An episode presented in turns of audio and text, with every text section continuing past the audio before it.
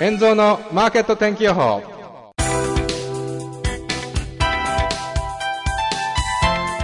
6月15日月曜日。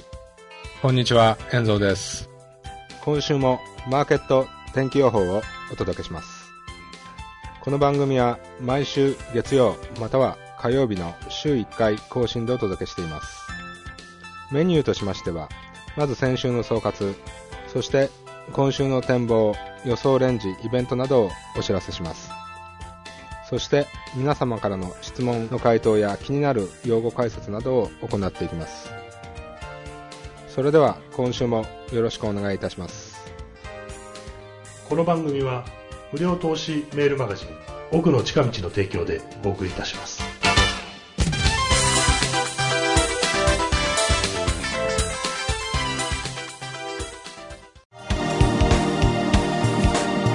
先週の総括。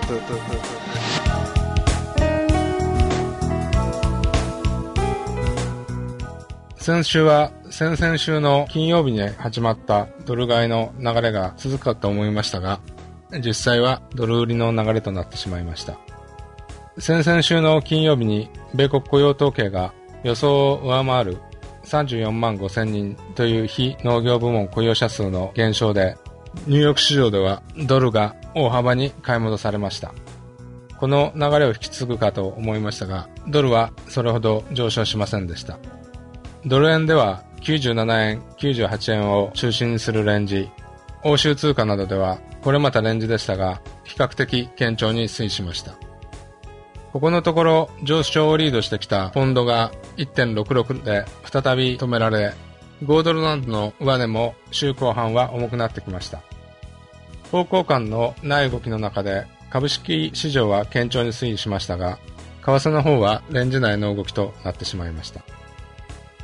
また、米国の金利上昇ということが先週はテーマになりましたが、こちらの方も米国10年債の金利は一度4%台に上昇した後は再び4%をトップに下落しています。先週までのテーマとしては、米国金利の上昇イコールドル買いになってきましたが、週後半ではその動きも一旦落ち着きを見せました。以上先週の総括でした。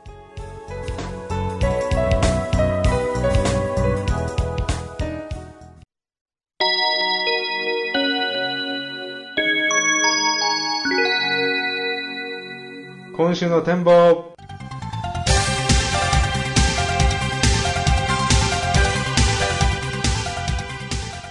週末 G8 が行われましたが、特にサプライズはありませんでした。一応、米国と米国債に関しては、信任を得た形になっています。ロシアの財務省も、基軸通貨としてのドルに関しては、特に今すぐ変更を求める気はないというコメントをしました。今週火曜日には、ブリックスサミットがあり、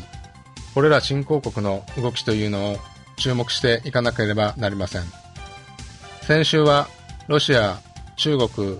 インド、ブラジルなどが IMF 国際通貨基金の債券、しかもドル建てではなく SDR 建て債券を合計800億ドル購入することを表明しました。800億ドルといえば約8兆円という巨額の数字です。SDR 建てを買うということはドルから離れるという意味もありますが、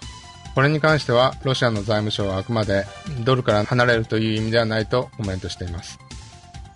また、先週、米国金利は10年債利回りは4%台をつけた後下落しています。金利の上昇でドル買いというのがここのところ流れとなっていますが、それに関しても一旦頭を打った形になります。金利上昇に関しては、米国債の増発、米国の赤字の拡大、それによって人々が米国の債券などを買う意欲を失い、債券が売られて金利が上がるという悪い金利上昇もあります。また、ここのところ株価の上昇に見られるように景気が若干回復して、それに連動して金利が上昇するという、いわゆる良い金利上昇という側面もありますが、いずれにせよ行き過ぎた場合は経済に悪い影響を与えます。ここに来て金利が頭打ちしたことで、それに関してはドル買い需要というのはなくなるかもしれませんが、ポンドや5ドルといった今までドル売りをリードしてきた通貨の上値も一旦重くなってきています。今週はそれらの方向性を今一度確かめる動きになるかもしれません。以上今週の展望でした。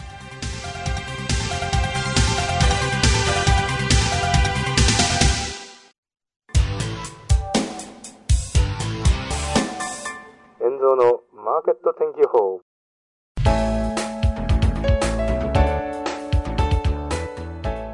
無料投資メールマガジン奥の近道。火曜日に執筆中のカリスマ投資家石川倫太郎がついに有料メールマガジンを開始。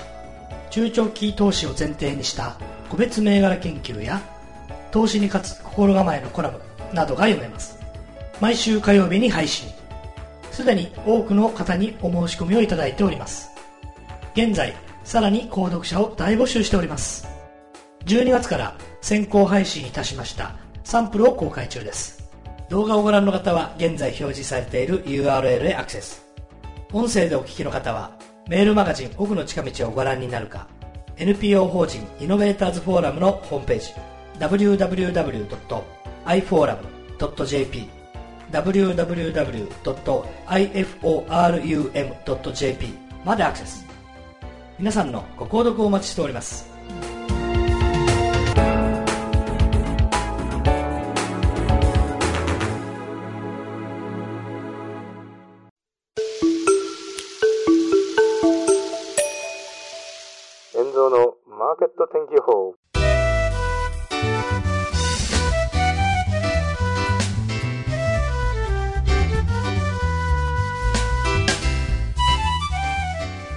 今日はリスナーの方からご質問がありましたので、オプショントリガーについてお話しします。オプションの場合は2種類あって、バニラ型のオプションとエキゾチック型のオプションがあります。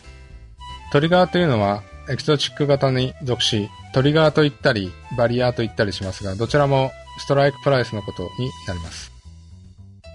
例えば、ユーロドルでトリガーとかバリアーがある場合、1.4にそれがあった場合、そのレートがつくと、オプションが消滅したり発生したりするという、そういう形のオプションになります。相場に与える影響としては、トリガーやバリアの前は上昇していく場合では売りが大量に出てきて、そのトリガー、バリアーをつかないようにする動きになりますが、その売ったユーロは再び下で買い戻されるために、そのトリガー、バリアの手前で抑えられ、また下で買いが入るというレンジになってしまいます。そして、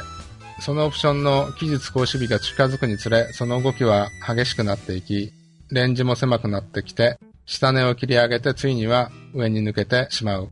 というパターンになることが多くあります。また、その鳥がバリアがつかずに終わってしまうということももちろんあります。オプショントリガーというのはこのように相場に影響を与えます。以上ご質問への回答でした。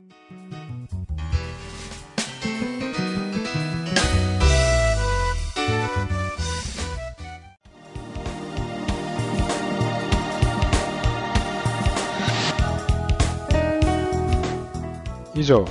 今日の内容はいかがだったでしょうか？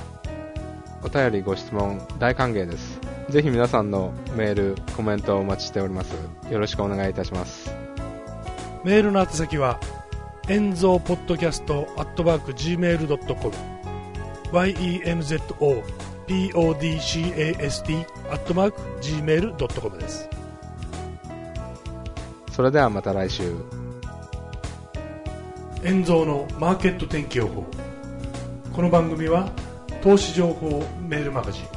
奥の近道がお送りいたしました。